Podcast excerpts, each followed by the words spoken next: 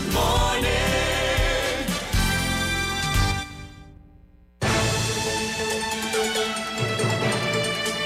7.30 de la mañana en Panamá. Inicia En Perspectiva. La información y análisis de las noticias locales e internacionales. En Perspectiva. Con Guillermo Antonio Adames, Rubén Darío Murgas y Camila Adames Arias. En Perspectiva. Un análisis para las mentes inteligentes. En Perspectiva por los 107.3 de Omega Estéreo.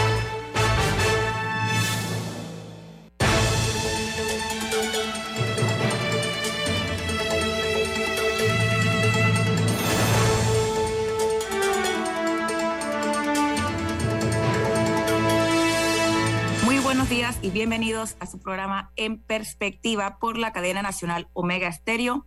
Esta mañana les saludamos Camila Adames. Rubén Darío Murgas. Y alguien muy especial. Eduardo Linjoy, saludos. Sí, les recordamos que este programa lo puede escuchar en todas las frecuencias de Omega Estéreo a nivel nacional, así como en la página web omegastereo.com. También lo puede escuchar a través de la app de Omega Stereo, la app Tuning Radio, o también en Facebook Live. Simplemente no hay manera de que usted se pierda su programa en perspectiva. Pero le recordamos también que el Café Lavazza, un café italiano que puedes pedir en restaurantes, cafeterías, sitios de deporte o de entretenimiento, les da la bienvenida a En Perspectiva. Pide tu Lavazza.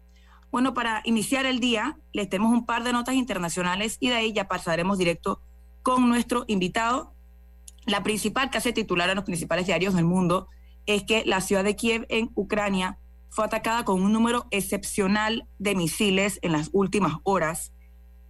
Es la octava vez que esta ciudad ha sido eh, blanco de ese tipo de ataques en el último mes, lo cual ha generado bastante preocupación. Incluso hablaban de que habían tenido que derribar eh, muchos misiles, pero definitivamente la ciudad está eh, bastante asediada. Ahora, en términos de una nota un poco más curiosa, no sé si recuerdan, en el 2019, en la ciudad de Dresden, en eh, Alemania, que hubo un robo, un famoso robo de más de 100 millones de dólares en joyas, que se las robaron en un, casi que un, un plan sacado de la película de Ocean's Eleven, una de estas cosas, que era un grupo de organizado de ladrones que se, lo, se robaron estas joyas del museo de la ciudad bueno, eh, ya fueron condenados. Eh, sorprendentemente, la condena fueron de entre cuatro y seis años, a pesar de que gran parte del tesoro eh, se cree que nunca va a ser recuperado. Y había todo tipo de joyas, desde espadas, cubiertas de diamantes, a, una serie de cosas. Y les recomiendo para los que les interesa la historia que busquen. Es el robo en la ciudad de Dresden, en Alemania, en el 2019. Muy interesante. También en noticias curiosas, eh, para empezar en martes así, Martha Stewart sorprendió al ser la portada de la revista Sports Illustrated a sus, ya una mujer eh, octogenaria, pero, pero ahí se lució en la, en la, en la, en la portada y ha hecho todo un, un despliegue de que la vida no acaba a los 30, pues, de que, uno puede, de que las mujeres pueden seguir eh, haciendo este tipo de cosas, incluso a su avanzada edad. ¿Qué opinas, Eduardo? No, un icono de la televisión Martha Stewart, todo el escándalo que hubo, su proceso cuando la llevaron detenida, y aún así, eh, después de estar presa, eh, expandió sus actividades. Tiene una línea de ropa, sus anteojos, o sea, los anteojos de la, de la, de la marca Martha Stewart son, son famosos, las gafas de, para sol de, de, la marca Martha Stewart, y ahora en una portada famosa por sus trajes de baño, como la revista Sports Illustrated, y sale entonces Martha Stewart, ya como bien mencionabas, de, de avanzada edad, para decirlo de alguna forma. Sí, y eh, por último, una noticia relacionada a la salud y es que ya están comenzando los, eh, los exámenes clínicos en humanos de un nuevo tipo de, de, pastilla que es antídoto para, para la radioactividad. o sea, se supone que en inglés llaman el dirty bomb antidote, que sería como la bomba sucia, eh, antídoto para, para una bomba sucia, que lo que busca es remover eh, contaminación radioactiva eh, del cuerpo humano. Y estos, estos exámenes ya están comenzando en Estados Unidos.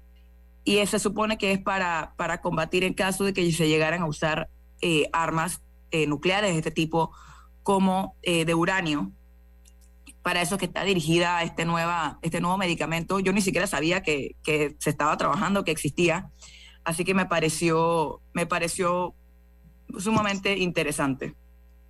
No, y, eh, funcionaría para ataques terroristas o para distintos ataques nucleares si, llegara, si llegáramos a eso en nuestra historia. Pero bueno, eso fue un breve repaso por unas notas internacionales bastante coloridas. Ahora es hora de pasar con nuestro invitado eh, se estrena ya en, en perspectiva el nuevo presidente de la Cámara de Comercio, Adolfo Fábrega, que ya está con nosotros. Muy buen día. Muy buenos días a todos. Señor Fábrega, me gustaría comenzar con eh, la Cámara Opina que se discutió la semana pasada, en el que hablaban de seguridad energética. El tema de las lluvias sigue siendo eh, la de la falta de lluvia, una de las principales preocupaciones que estamos viendo en los últimos días. Eh, y ustedes hablaron de la importancia de invertir y ejecutar en energía para garantizar un futuro próspero Panamá, para Panamá. No sé si nos puede expandir en más o menos cómo usted ve el panorama energético en el país. Definitivo, sí.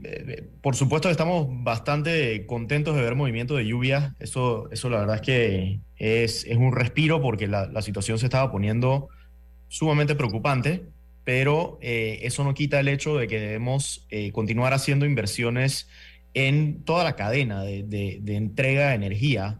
Eh, sabemos que hay proyectos importantes en la parte de transmisión, que, lo, hemos, lo, hemos, le hemos estado dando seguimiento a ese tema, por supuesto, en los últimos años, pero sabemos también que ya se, se entregó finalmente el, estudio de impacto ambiental y que ese es un proyecto de la línea 4 que, que debe empezar una, una ejecución acelerada prontamente, pero eh, sí, como Cámara de Comercio damos el, digamos, la atención al tema porque nos parece de alta prioridad. No solamente realmente en la transmisión, sino también en la distribución y, en la entrega, en la última milla, como dicen, de, entrega de energía al ciudadano.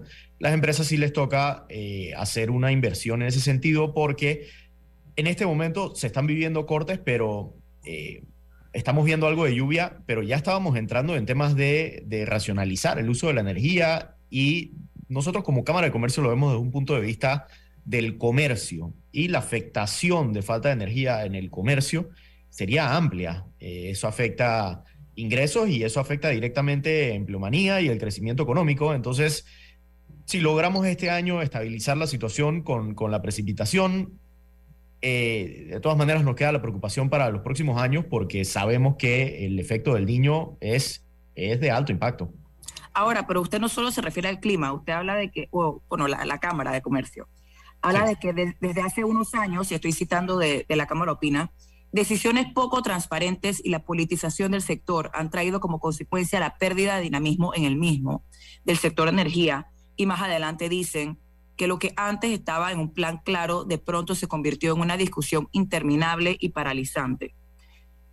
¿Cuál es el rol de la empresa privada dentro de esto? O sea, ¿cuál es la posición de la Cámara de Comercio, pero también el, el rol que está ocupando el sector privado en avanzar la agenda energética del país, no solamente con lo que hemos hecho siempre, sino en, en variar un poco nuestro, nuestras fuentes de energía? Claro. Eh, bueno, y, más que variar, diría yo, continuarle apostando a las energías renovables, continuarle apostando a la, energía verde, eh, que nosotros como Panamá somos un referente y no podemos perder esa posición. Por el contrario, debemos mantenernos a la, vanguardia en términos de el porcentaje de, energía verde que tenemos.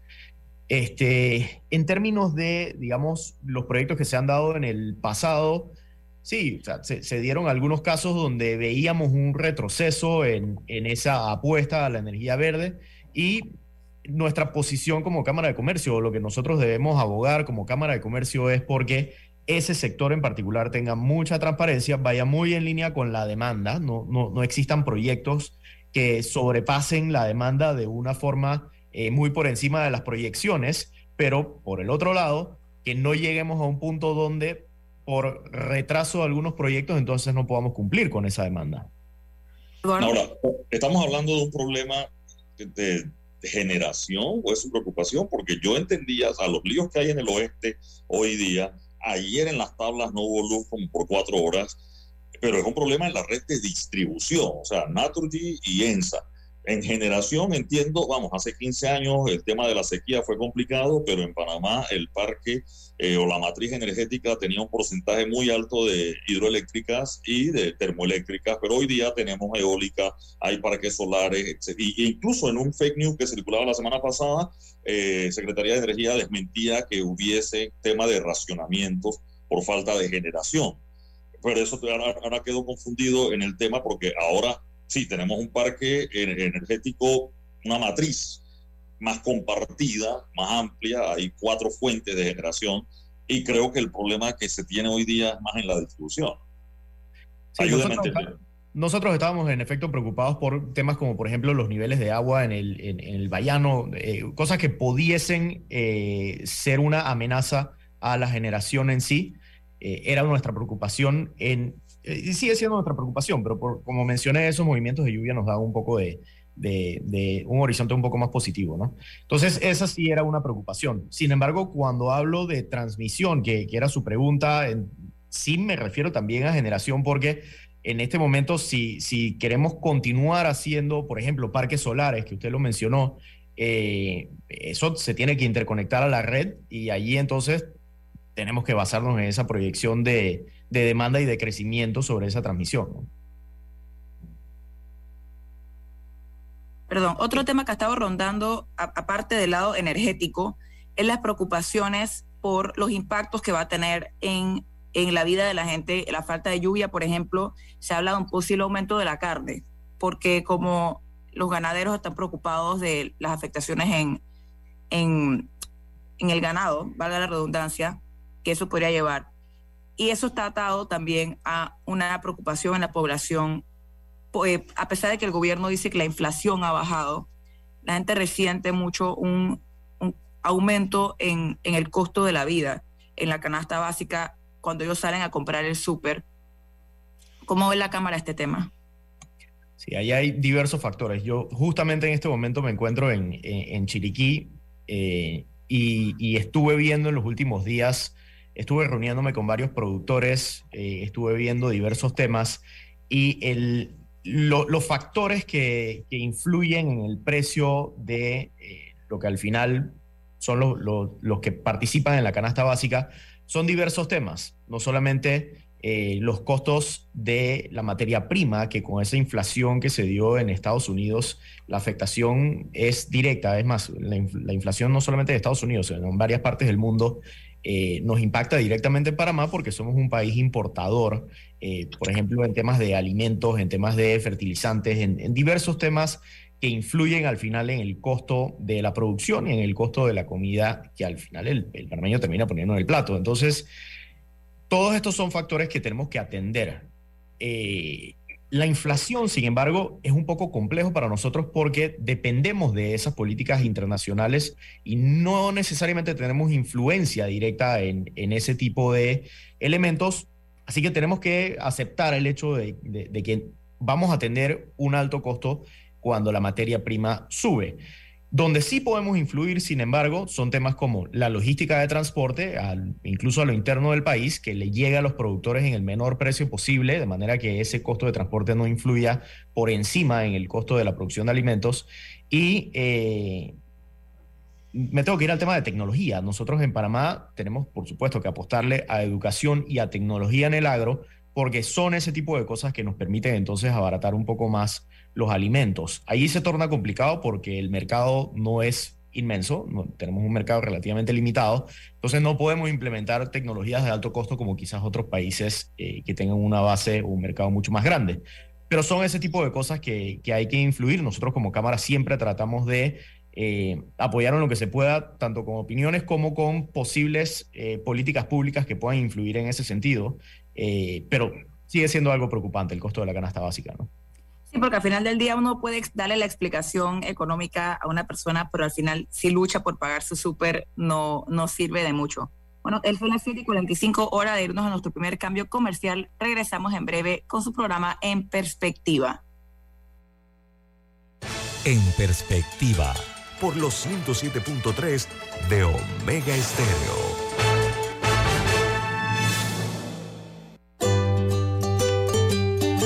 La vida hay momentos en que todos vamos a necesitar de un apoyo adicional. Para cualquier situación, hay formas de hacer más cómodo y placentero nuestro diario vivir. Sea cual sea su necesidad, en Hogar y Salud los apoyamos haciéndole la vida más fácil, porque contamos con la experiencia necesaria para recomendarle lo que usted necesite. Recuerde, Hogar y Salud les hace la vida más fácil.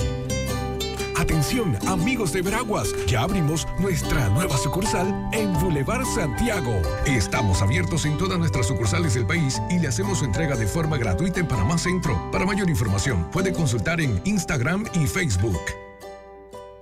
Juan Diego se fue a Europa. Cristina remodeló su casa.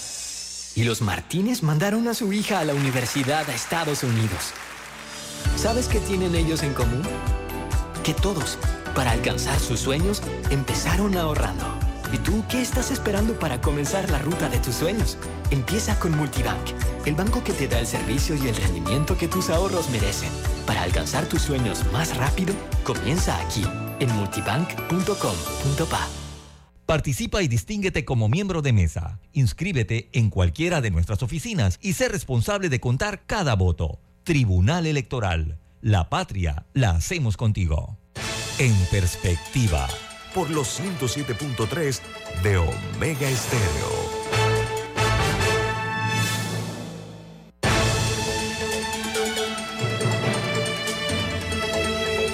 Y estamos de vuelta en su programa En Perspectiva. Eduardo. Sí, el tema de eh, explicar eso que decía, es decir, cuando vemos los números de Panamá de crecimiento económico, los números de Panamá de, incluso cuando vas a ver las cifras de desempleo, pero calidad de empleo, uno dice, vamos, ¿qué está pasando? Porque si bien es cierto, hay unos números de crecimiento importantes, la gente dirá, vamos, mi bolsillo no está creciendo 5.6%, como si dicen los indicadores que te llegan de forma internacional, ¿no? E incluso el que tiene el negocio, muchos dirán, hey, mi negocio tampoco ha crecido 5.6%. Definitivamente. Incluso, por supuesto, hablábamos del tema de la canasta básica nosotros como Cámara de Comercio sí nos preocupa porque el panameño necesita tener la capacidad de, compra de sus, de sus alimentos básicos. Eso es algo prioritario. Pero, ¿y cuáles son los rubros que ustedes en la Cámara han detectado que son los más eh, precarios, por decirlo así? En los que, en los que cualquier, cualquier elemento en el sistema afectan inmediatamente.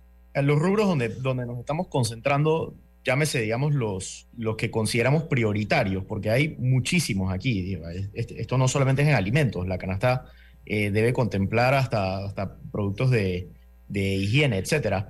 Pero eh, nosotros nos estamos concentrando en temas como el arroz, la leche, eh, el, sector avícola, que es algo que también le damos muchísima importancia. la producción de pollo es algo crítico para el panameño y este digamos que la carne también, y esos son los sectores principales, así como la producción de, verduras. Allí nos vamos a el productor pequeño, que es el que al final usualmente termina teniendo, digamos, la, cuesta arriba más difícil, eh, a pesar de que no necesariamente sean miembros de la Cámara de Comercio, igual nos influye en el comercio en general y le damos muchísima atención en qué factores podemos contribuir para que tengan entonces una, solamente digamos el, menor costo posible para poder producir, sino que yéndonos al final, que es cuando el panameño pone esa comida en el plato, cómo le puede llegar a un menor precio al supermercado y, a su casa, ¿no? Es que hay dos elementos, hay dos lados de la moneda. Por un, por un lado, eh, el aumento en los precios de los productos, pero también del otro, la falta de capacidad de las personas, de, de poder adquisitivo de las personas para poder eh, comprarlos. Incluso Eduardo habló de la precariedad del empleo. ¿Cuál es un poco la lectura de la Cámara en ese aspecto? O sea, las, personas aún no, están en la capacidad de, hacer estas compras. Sí, sí, uno de los temas que más nos preocupa y, que también le hemos dado muchísima prioridad es la empleomanía, es la tasa de desempleo que en este momento sigue estando alta.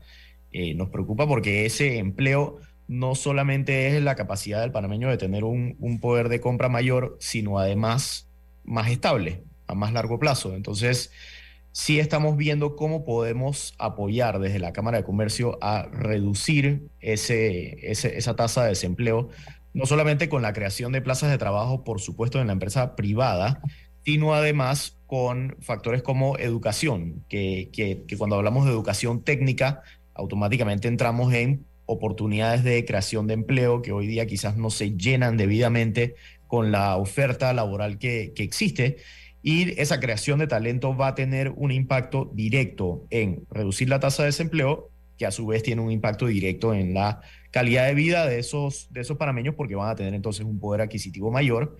Eh, eso no quita el hecho de que tenemos que vigilar la canasta básica y entre otros temas que, que, le influyen en sus gastos, pero eh, sí nos gustaría ver una tasa de desempleo menor al 5%, como lo hemos visto antes, y eso va a tener un impacto directo en la calidad de vida general. Murgas. Eh, está en mute, señor Murgas. No, ahorita no se le escucha. Pero ahora, Eduardo, a mí me parece algo importante. Eduardo dijo precariedad del empleo. Y me parece una frase importante porque no es solo falta de empleo. Es personas que están subempleadas porque no, no, no consiguen, o sea, que sí se educaron, jóvenes que sí consiguieron licenciatura, maestría, y que cuando llegan al mercado laboral les quieren pagar 700 dólares. Sí, definitivo. Eso, eso no quita el hecho de que la deserción educativa es sumamente preocupante. Yo, yo, ese es uno de los temas que hemos dicho como Cámara de Comercio, vamos a enfocarnos para ver qué políticas se pueden emplear para, eh, para prestar atención a esa deserción, que en este momento está en una tasa muy alta. Pero, como bien dices, pueden de todas maneras salir personas bien educadas y que no necesariamente están consiguiendo las plazas de empleo un factor muy importante también, eh, como Cámara de Comercio, que podemos influir, es en el alineamiento de las capacidades del talento contra la demanda de eh, las plazas de trabajo. Volvemos a los temas técnicos. Esas capacidades técnicas, eh, hemos tenido muchos acercamientos con instituciones como el ITSE, que le pueden dar a ese ciudadano entonces esas eh, no solamente de conocimientos, habilidades blandas, sino también específico en capacidades técnicas que le permitan no solo conseguir esa plaza, conseguir esa plaza de trabajo a un mejor salario. Ahora, hay el incentivo para formalizarse, es decir, mucho del tema, y cuando hablamos del empleo informal, es porque la gente dirá, ¿para qué me voy a afiliar a la Caja del Seguro Social si no recibo o no veo la conveniencia de estar afiliado a la Caja del Seguro Social? Y prefiere mantenerse en una informalidad con contratos de servicios profesionales o ejerciendo de forma independiente y ahorrarse, digamos, esa plata que es lo que habría que pagar de cuota, ¿no? Y al mismo tiempo que eso no contribuye a que el sistema se sostenga. O sea, hay dos temas allí, ¿no? Sí, esa, esa pregunta que usted acaba de hacer sobre incentivo a la formalidad, bueno, eh, si hacemos una encuesta, yo, diría que tanto como incentivo no lo podemos considerar. Eh, en este momento en Panamá, formalizarse como empresa tiene un alto costo eh, y formalizarse como trabajador autónomo o como, como trabajador individual, hay que ver que, que, realmente en este momento yo te diría que no, no representa necesariamente un incentivo y la, la digamos que esta nueva generación se inclina más por estos trabajos, yo le llamo trabajos autónomos, porque son esas plazas donde tú puedes eh, trabajar sin necesariamente tener un, empleo formal o tener, digamos, un, contratante formal. Y no podemos hacerle el ojo ciego a eso. Lo que, lo que tenemos que hacer como, digamos, lo que debe hacer el Estado es que esas políticas en la Caja del Seguro Social de invalidez, vejez y muerte, por ejemplo, se tornen a algo que atractivo para que entonces ese informal busque ser parte de ese programa. Eso en este momento no se está dando. Muy por el contrario, lo hemos dicho en repetidas ocasiones, que es preocupante la situación que existe allí. Eh, vemos que estamos a cortos meses de que esas reservas que tiene ese programa eh, se agoten y no hemos visto esas decisiones contundentes sobre, sobre qué va a pasar con ese plan. Ahora, ¿cuáles son las decisiones contundentes que, que tiene que tomar eh, el Estado? Pensamos que es una mezcla de factores. Eh, hemos sido participantes de la propuesta de los tres pilares, que incluye sí, una revisión de las medidas paramétricas, en qué tanto o, hasta dónde, no necesariamente podemos decirlo en este momento porque esto es como una, esto es como una fórmula que tú vas nivelando para llegar al punto donde, donde nos provee estabilidad.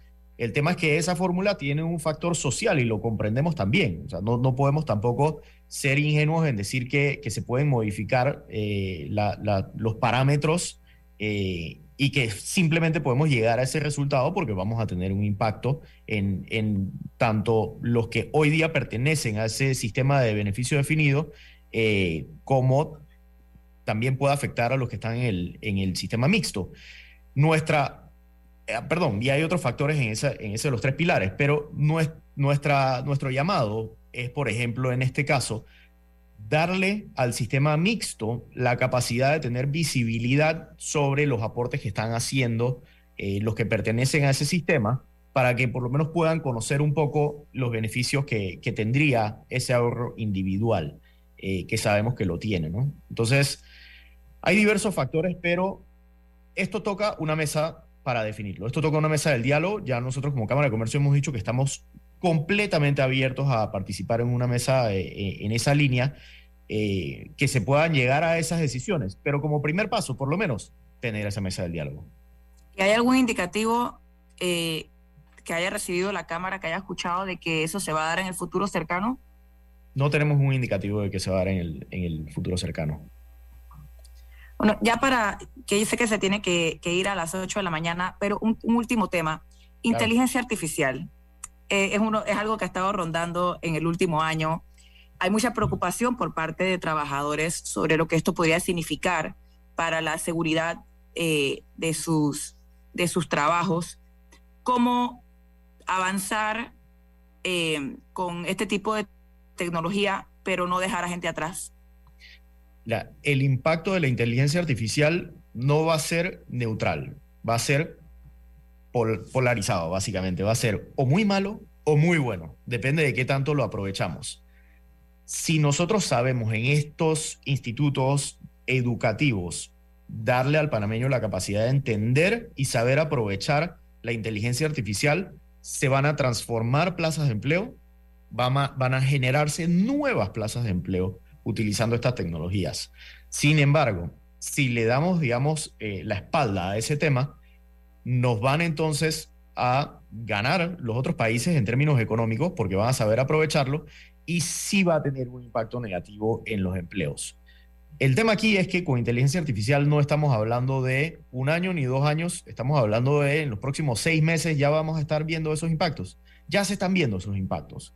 Entonces, eh, llegó el momento donde las entidades educativas con urgencia empiecen a aprovechar esos elementos de inteligencia artificial eh, para cambiar su, metodología y saber aprovechar eso entonces en el currículum de, los estudiantes. ¿Pudiera darnos ejemplos de, esos impactos que ya se están viendo? Bueno, muy sencillo. Si hablamos de eh, servicio al cliente, por ejemplo, call centers, este, digamos, empresas que hoy día tienen canales de atención con el cliente final, automáticamente eh, lo, que se le llaman los, digamos, chatbots inteligentes van a entonces eliminar la plaza de empleo a una persona que hoy día atiende el teléfono para eh, responder preguntas sencillas como el horario de una sucursal o cosas así. Ese es un ejemplo muy sencillo. En términos de traducción de documentos, de generación de este, contratos básicos, o sea, hay una serie y, y te puedo dar innumerables ejemplos de empleos que van a cambiarse. Ahora, hago alto aquí para que se comprenda. Estamos todavía hablando de un robot que va a simular el comportamiento de un humano, pero nosotros como, como personas siempre vamos a inclinarnos en transacciones complejas por tratar con un humano. Igual, si hablamos de servicio al cliente, en algún momento voy a querer hablar con alguien eh, que, me pueda, digamos, dar un apoyo más puntual sobre un tema más complejo. Y lo mismo, eh, si yo estoy probablemente haciendo un contrato, voy eventualmente a querer que un humano de todas maneras lo revise y ese tipo de cosas. O sea que los trabajos se van a volver un poco más eh, directos o se van a volver un poco más este, profundos en su capacidad analítica y hacia allá tenemos que entonces dirigir la educación. No, y la pregunta es en qué momento vamos a comenzar. Bueno, 8 de la mañana, muchísimas, ahora irnos un cambio comercial y muchísimas gracias a Adolfo Fábrega presidente de la Cámara de Comercio, nuevo presidente de la Cámara de Comercio, por acompañarnos la mañana de hoy. Suerte en Chiriquí. Muchísimas gracias a ustedes. Hasta luego. bueno, en breve regresamos a En Perspectiva. Quédese con nosotros. En Perspectiva, por los 107.3 de Omega Estéreo. You already know H&R Block does taxes, but you may not know you can get expert help in person or virtually, or that our tax pros average 10 years of experience. You can even request the same tax pro every year. And that's how we make tax season a reason to celebrate. Make an appointment today at our WhatsApp 6674 1037.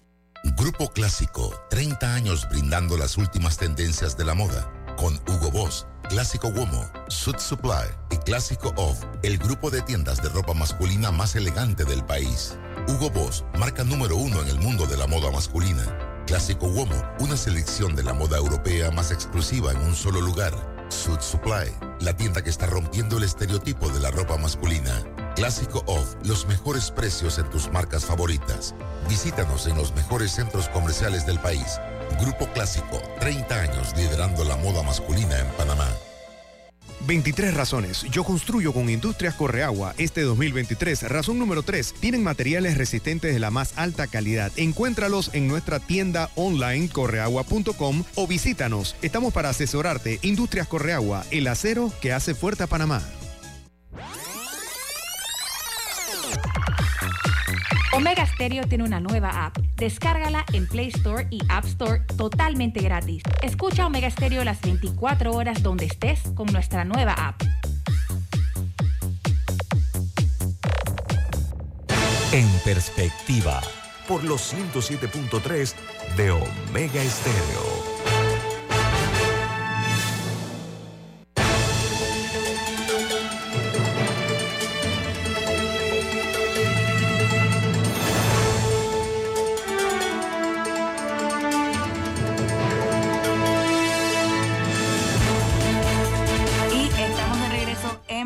Programa En Perspectiva. Y les recordamos que en Banco Aliado creamos oportunidades. Genera un 3% de interés con tu cuenta Más Plus. Banco Aliado, tu aliado en todo momento. Visítanos en nuestra página web bancoaliado.com y síguenos en nuestras redes sociales como arroba Banco Aliado. Banco Aliado, 30 años. ¿Tú qué quieres crear? Bueno, regresando ya eh, a discusión entre nosotros de las noticias en el plano nacional, hay una que me llamó la atención, eh, que la reporta el diario La Prensa, y es de los millones de dólares que se han repartido en juntas comunales dentro del programa de descentralización, que ese no es el problema, el problema es a quién se le reparten, ya que eh, según el, artículo que está en la prensa del día de hoy, se ha hecho más que nada a juntas comunales eh, lideradas por representantes del PRD.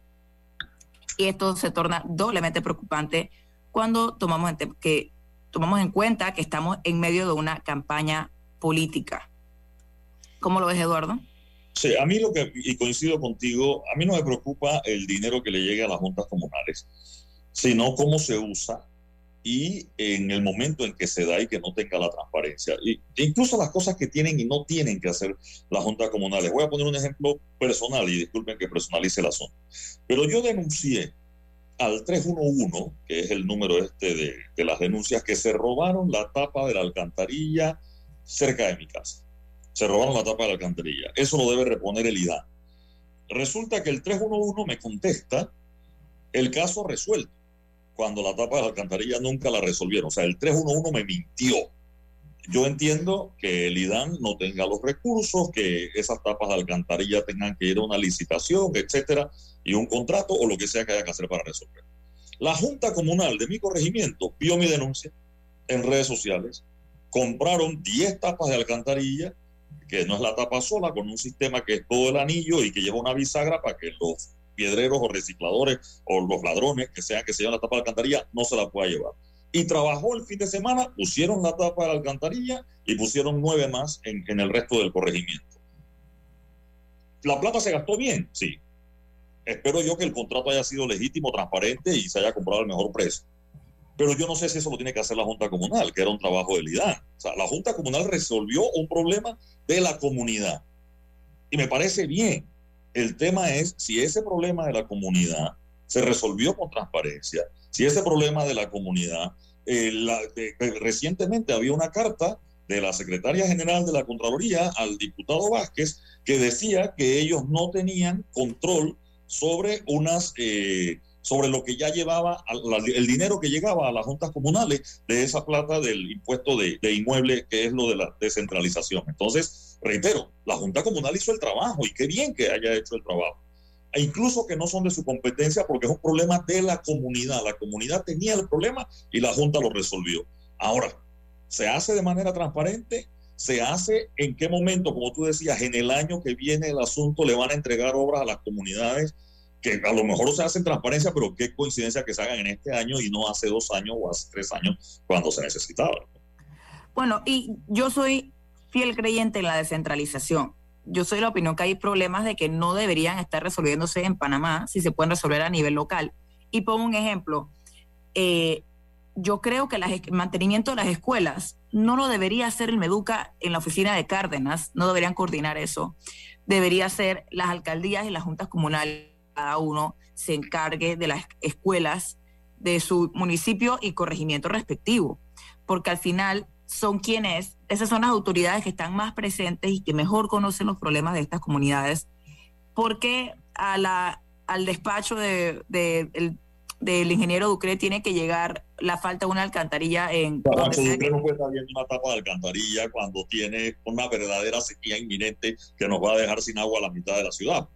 Exacto. El problema no es que se esté, yo estoy de acuerdo, no es que se brinde dinero a la descentralización. Es más, no sé si es suficiente el que se está brindando actualmente, pero ¿dónde está ese dinero?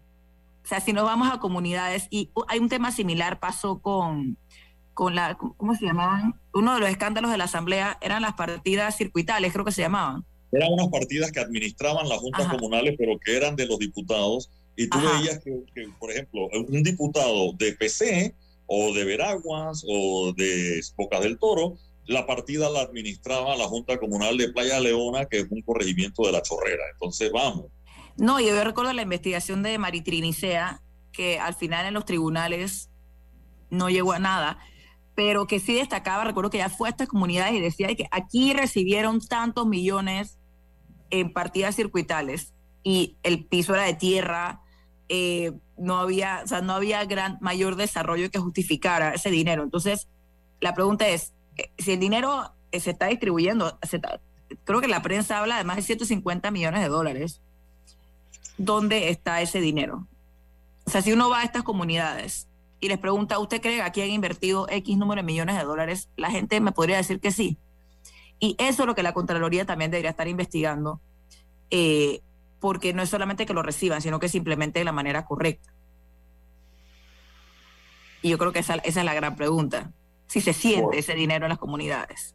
Bueno, regresamos al, tema y, un oyente fiel de este programa, el doctor Ernesto Pérez Valladares, hablaba hace poco, y Murgas lo recordará también, de la figura del poder popular, cuando eran 505 representantes de corregimiento, donde el representante de corregimiento era el que tenía el acceso al funcionario, al ministro, para llevar o, dejarle claro cuáles eran las necesidades que habían en su comunidad. Ese paso o ese proceso con la descentralización se, restaba burocracia o se entendía que debía restar esa burocracia teniendo hoy la descentralización en vez de tener que llegar el funcionario a esa oficina designada especialmente, como explicó el doctor Pérez Valladares que tenía cuando era ministro, para atender a los 505 que eran los representantes del Poder Popular. Y él explicaba muy bien que terminaron convirtiéndose en operadores políticos en el corregimiento de otras figuras, ya sea para alcaldes o para, o para diputados. Pero eso mismo que hoy debe manejarse a través del poder popular, también tiene que hacerse con transparencia y no como operadores políticos, reitero, de una, de una circunscripción más grande como de un diputado o de un alcalde que mueven los recursos de las juntas comunales para favorecer al que está arriba más que favorecer a la comunidad. No, y estos son desórdenes que de los que venimos hablando, más la investigación de Maritrini creo que fue hace como 10 años. Sí, oh. recuérdate que llevaron los, las auditorías al final el Contralor Humper, en vez de entregarlas de una en una a medida que la terminó, las acumuló todas y eran como doscientas y tantas juntas comunales y llevaron unos camiones llenos de documentos de la Contraloría al Ministerio Público que no tenía ni dónde guardar el Ministerio Público todas esas auditorías para revisarlas, cuando yo creo que se, otra, vamos, a lo mejor no era lo más justo ir de uno en uno porque la gente te iba a decir porque este corregimiento sí y el otro no, y el Contralor quiso, dije, bueno, para que sean todos y no digan que los de un partido sí y otro no, pero al final no se terminó investigando bien a ninguno. Exacto, no, y entonces los desórdenes continúan y a todo esto tampoco he visto a la Fiscalía Electoral pronunciarse en ninguna de las diferentes acusaciones que se han hecho.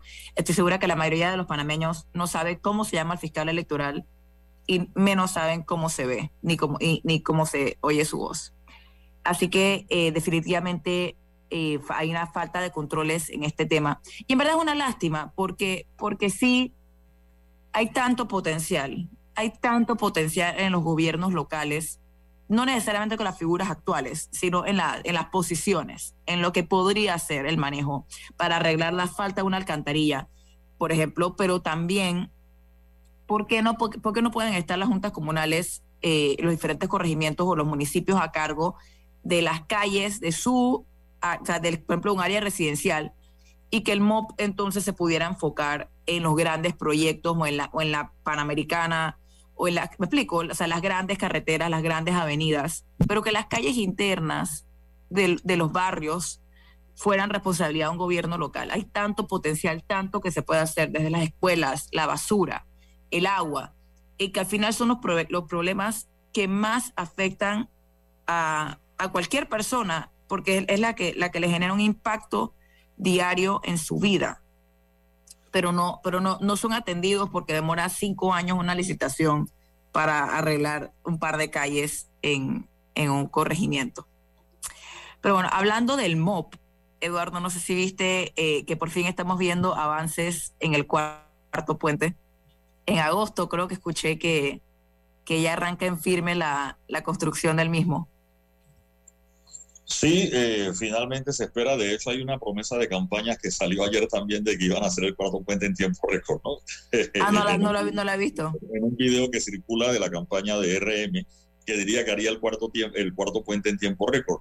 Finalmente, ese cuarto puente, cuyo diseño original tenía la línea del 3 del metro, además de seis carriles de circulación para autos, se decidió cambiar y ahora va a empezar. Vamos, los problemas del oeste déjeme decirle, lamentablemente, para el que me está escuchando ahorita y que viene del oeste en ese tranque, la solución que sea que empiecen a hacer hoy, aunque allí ya usted dio la fecha, eso no va a estar listo en cuatro años. No, ahora se está hablando que en el 2028 va a estar listo ese puente. Ya para cuando esté listo ese vamos a necesitar el quinto. Por eso son cinco. O sea, del 2028 serían cinco años. Por eso yo le digo, o sea, lo más rápido que estaría sería cuatro años. O sea, que la solución que usted tenga ahora, prográmela para tener la respuesta hasta dentro de cuatro años. No, y yo estoy impresionada como hay cero consecuencias. Aquí se cambian proyectos eh, y se afecta la calidad de vida de la gente eh, y no hay consecuencias para nadie por las afectaciones. Puede ser, no hay ningún tipo de indemnización por, por, los, por las afectaciones, con, por ejemplo, con el corredor de las, de, las playas, que ahora no va a ser ningún corredor, que no va a llegar a ninguna playa. Eh, o bueno, el cuarto puente, la línea 3 del metro. Aquí alegremente eh, se hacen estos cambios sin mayores consecuencias. Pero bueno, son las 8 y 15, hora de irnos a nuestro último cambio comercial. En breve regresamos con su programa En Perspectiva. En Perspectiva por los 107.3 de Omega Estéreo. Inundado de papeles en su oficina. Gasta mucho tiempo buscando documentos y archivos. En Solutexa digitalizamos los documentos de su empresa y le proporcionamos un software poderoso y fácil de usar para que pueda organizar y encontrar esos documentos escaneados. Llámenos al 209-4997 para un demo sin compromiso. Solutexa, expertos en digitalización y gestión documental.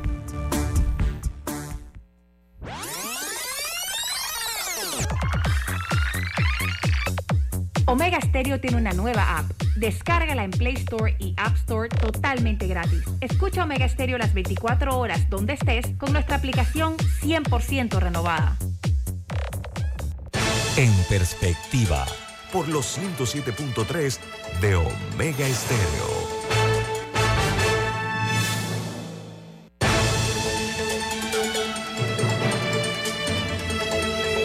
Seguimos aquí en, en Perspectiva. Muchas gracias por seguir con nosotros. Hace unos días, el 11 de mayo para ser precisa, ya van cinco días desde que expiró el título 42, que es una medida eh, migratoria que había impuesto la administración Trump eh, durante la pandemia, que limitaba el ingreso, permitía deportaciones más rápidas eh, a los migrantes que ingresaban a Estados Unidos por una justificación sanitaria por la pandemia de COVID-19. Ya la medida expiró y había gran preocupación entre a, a, distintos niveles desde el gobierno de Estados Unidos por la ola de migrantes que iba a aprovechar eh, para, para intentar entrar. Recuerdo que la ciudad del Paso, en Texas, incluso declaró un estado de emergencia. También había preocupación en los países eh, de tránsito, entre ellos Panamá, por eh, porque esto significara un, un, aumento en los migrantes que intentaran cruzar al pensar que iban a tener un paso un poco más expedito al llegar a la frontera. Eh, y hablábamos un poquito que en Panamá quizá todavía no se siente, apenas han pasado que es cuatro o cinco días, eh, probablemente actualmente no se siente, pero que se pueda ver este incremento. Eh, y me comentabas que la, la, directora de, la directora de ACNUR hizo unas declaraciones. Sí, Kelly Clemens, donde... Le da la, sí, Kelly Clemens le da la bienvenida a las nuevas políticas migratorias eh, en este caso, como toda moneda, tiene dos caras. ¿Qué pasaba con el título 8? El título 8 era una eh, medida que se había tomado, el título 42, corrijo, era una medida que se había tomado por el tema de pandemia, era una medida sanitaria, no era una medida de migración, y bajo esa medida sanitaria expulsaban a la gente de los Estados Unidos muy rápidamente, pero entraba muchas veces en conflicto con otras leyes. ¿Y qué pasa? Iba un papá con un menor de edad y la ley automáticamente permitía expulsar al papá, pero el menor de edad que estaba protegido y amparado por otras leyes se quedaba en los Estados Unidos y bajo este eh, título 42 eh, se separó familias y se entró en una situación conflictiva en los Estados Unidos. ¿Qué pasa con el título 8? El título 8, cuando tú entras, automáticamente puedes, haces la solicitud de asilo, la debes haber hecho en otro país antes de llegar a los Estados Unidos. Pero ¿qué pasa? Si a ti te niegan el asilo en los Estados Unidos y te deportan, eso es, eh, en, en, inglés le dicen como kick and ban, o sea, la patada y el ban es no poder volver a entrar hasta cinco años. O sea, ¿qué pasaba? Los mexicanos, que son los vecinos principalmente, cruzan la frontera, los eh, encuentra migración, los vota y ellos a la semana están cruzando la frontera de nuevo. Con este título 8 que está en vigencia, si te sacan de los Estados Unidos, no puedes hacer el intento hasta cinco años después, señor Moreno. Ahora, Lin Yuan, eh, eh, nosotros tenemos que, prepararnos para, algunas cosas. Eh, nosotros a, a, a, los suramericanos le permitimos entrar por Darién sin siquiera sacar una, visa. Nosotros mismos estamos fomentando el relajo eh, de lo que se dio allá eh, en el accidente ese horrible donde murieron 42, 42 o 43 eh, personas. Ten tenemos que tomar medidas valientes y respetarnos como país. Nadie puede entrar sin un permiso de tránsito en la, en la, en la República de Panamá, ya sea una, una visa de tránsito o, o, o, un documento que avale su presencia en Panamá. Nosotros mismos eh, estamos fomentando el relajo. Yo vi el, el, el reportaje que hizo CNN, eh, que fue, no sé si, si Camila sí. lo vio. O, sí, sí lo ve. Fue, eh, yo lloré cuando vi ese, ese, ese, eh, ese trabajo de CNN. Y, y, eso es una vergüenza para el continente americano. Y que los panameños eh, estamos siendo no solo víctimas, sino estamos pro, eh, porque lo que lo que pasó allá en, en, en, Chiriquí con el accidente ese fue provocado por nosotros, porque un, un, un, un, bus que salió a la una de la tarde de, de Darien y, y, era las 5 de la mañana y todavía estaba, estaba, estaba, andando, andando eh, eh, eh, allá. Entonces, nosotros mismos provocamos esa situación. Ahora, pero, pero, pero, realísticamente, realísticamente, las personas cruzan la frontera porque ya están en la selva desde el lado colombiano y en un momento hay un palo de mango aquí, un palo de mango acá y de la nada ya están en Panamá. O sea, ¿de qué manera Panamá podría o eso voy. O lo, mismo, hay eh, puertos de entrada. Eh, en Paso Canoa hay un puerto de, entrada. el puerto de entrada. y, creo que por ahí va el asunto, eh, señor Murgas. O vamos o al otro extremo. O sea, no, o sea, cerrar la frontera es complicado, porque es una frontera muy larga y no tenemos los recursos. Entonces, hay que regular el tránsito de otra forma. Aquí en Panamá, un venezolano no puede llegar a Panamá a través del aeropuerto de Tocumen en tránsito para su país. Lo rebotan en el aeropuerto de Tocumen, no puede. Pero si viene caminando por Darién, sí puede. Entonces vamos, es el mismo país. Entonces, ¿cuál, es el asunto? Al tener exceso de controles, también hay que decirlo, es lo que permite que el crimen organizado y los traficantes de personas tengan el mercado para hacer su actividad delictiva. O sea, le dicen a un extranjero, ecuatoriano, colombiano, haitiano, venezolano, que viene por la frontera, le dice, yo te llevo al otro lado sin que pases el control de Senafront y no tengas que ir al albergue, porque en el albergue te van a tomar huellas digitales, te van a tomar fotos, te van a registrar, te van a pedir tu número. Entonces él va a encontrar la fórmula para eso. Pero en Panamá nos hemos resistido yo no creo en abrir el tapón del Darién por las razones de seguridad ecológica, las que tú quieras. Pero ¿por qué no hay un tráfico marítimo? Tuvimos un crucero una vez, me acuerdo, el Express que llamaba, que salía de Colón y llegaba a Cartagena. O sea, facilita el tránsito a la persona porque el objetivo de ellos no es Panamá. El objetivo de ellos es pasar. Entonces, déjalo pasar con un sistema, como bien dice, controlado, lo que explicaba el señor Burga, con una tarjeta, con un tema, pero vamos, si tienes el puerto de entrada normal, que la gente sepa que va a pasar por el puerto de entrada de forma segura, usen el puerto de entrada. O sea, venir a Panamá, en este país a libertad de tránsito, venir a Panamá por la selva, por donde tú quieras, no le tiene que costar ni un real a nadie.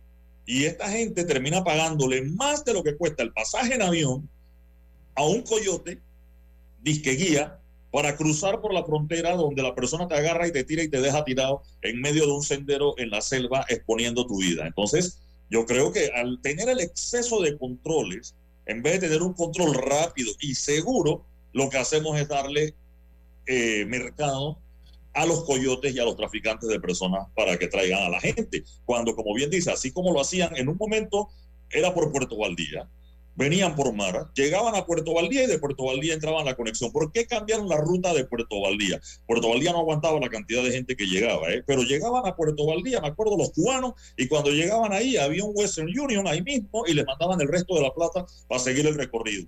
Cambiaron Puerto Valdía por la selva, cuando en lancha, por mar, con todos los peligros que incluso el mar, sigue siendo más seguro que hacerlo por la selva. ¿Por qué no tenemos una ruta segura para la gente para que pase el tráfico, como dijo Murga, puerto de entrada. Y llegan por un puerto en San Blas o por un puerto en el Pacífico, en Darién, y siguen por su camino a Paso Canoas y siga para los Estados Unidos, para donde quiera ir. ¿no? no, y pero eso sí, algo que me llamó la atención del documental, eh, para quienes no lo hayan visto, uno que sacó CNN hace un par de semanas. Te lo recomendó Murga en este programa. Y usted me gentilmente envió el vínculo. Muchas gracias. a la orden. Eh, algo interesante es que el, mismo periodista recalca eh, la falta de, presencia del gobierno panameño durante el difícil trayecto que estaban haciendo estas personas hasta llegar al, primer albergue. Y yo entiendo que, que hay, hay un seguro habría un debate ahí quienes dirían que no, pero es que entonces estaría fomentando que sigan cruzando, pero al mismo tiempo mi punto de vista es que hay personas muriéndose en el camino, hay personas siendo asaltadas, mujeres que son violadas en el camino, niños que se pierden. Entonces, definitivamente es una situación complicada en la que, en la que se encuentra el gobierno panameño.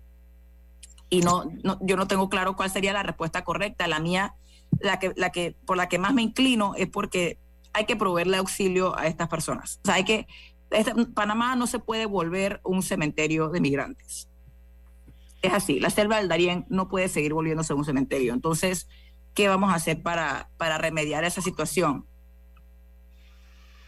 hay abandono de los dos lados de la frontera. ¿eh? Yo allí entiendo lo que dice CNN, pero es que en Colombia es peor el abandono. O sea, hay tanta libertad que es todo lo contrario. Panamá quiere poner algo de control y ese control no se puede porque excede sus capacidades y resulta que del lado colombiano también. Lo dijo eh, María Elvira Salazar, congresista latina, ex presentadora de televisión que vive en la Florida, donde le dice al gobierno de Petro que frene el tráfico descontrolado de personas que frene la migración. O sea, ese tema que le hace ella al gobierno colombiano, que parece indolente a lo que pasa en la frontera, donde ellos saben en Ecoclí la cantidad de gente que está cruzando o que quiere coger un transporte para llegar a un punto que saben es de difícil acceso. Es decir, tú llegas a un punto y ellos le dicen como quien va a hacer senderismo a subir el Cerro Ancón.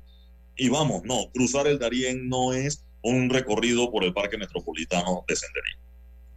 Ah, bueno, ya son las 8.27, pero antes de irnos, eh, tenemos un comentario de un, como mencionaste, Eduardo, un fiel oyente de este programa, el expresidente Ernesto Pérez Valladares, quien dice, quien dice que jamás se comprobó que hubiera habido una coima en el conocido puente Van Damme, que ese contrato era por 100 millones en bolívares y que con la depreciación del bolívar a la hora de hacer los pagos en esa moneda, el puente habría costado 10 millones y lo habríamos tenido hace más de 30 años un, un puente adicional, eh, un comentario que hace el expresidente Ernesto Pérez Valladares.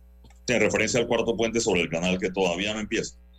Exacto, y que, hay que, y que nos va a costar por encima, creo que al final el precio va a estar por encima de los 1.300 millones de dólares sin el metro y agregándole los no sé cuántos millones del túnel eh, y todos los años el costo en la vida de las personas que ha tenido eh, esta demora en las obras y que nadie aparentemente les va a reponer jamás ese tiempo. Pero bueno, muchísimas gracias a todos nuestros oyentes. Gracias, Eduardo, por acompañarnos. Eh, les recordamos que Café Lavazza, un café para gente inteligente y con buen gusto que puedes pedir en restaurantes, cafeterías, sitios de deporte o de entretenimiento, despide en perspectiva. Pide tu Lavazza y nos vemos mañana. Chao ha finalizado En Perspectiva, un análisis para las mentes inteligentes. Por los 107.3 de Omega Estéreo.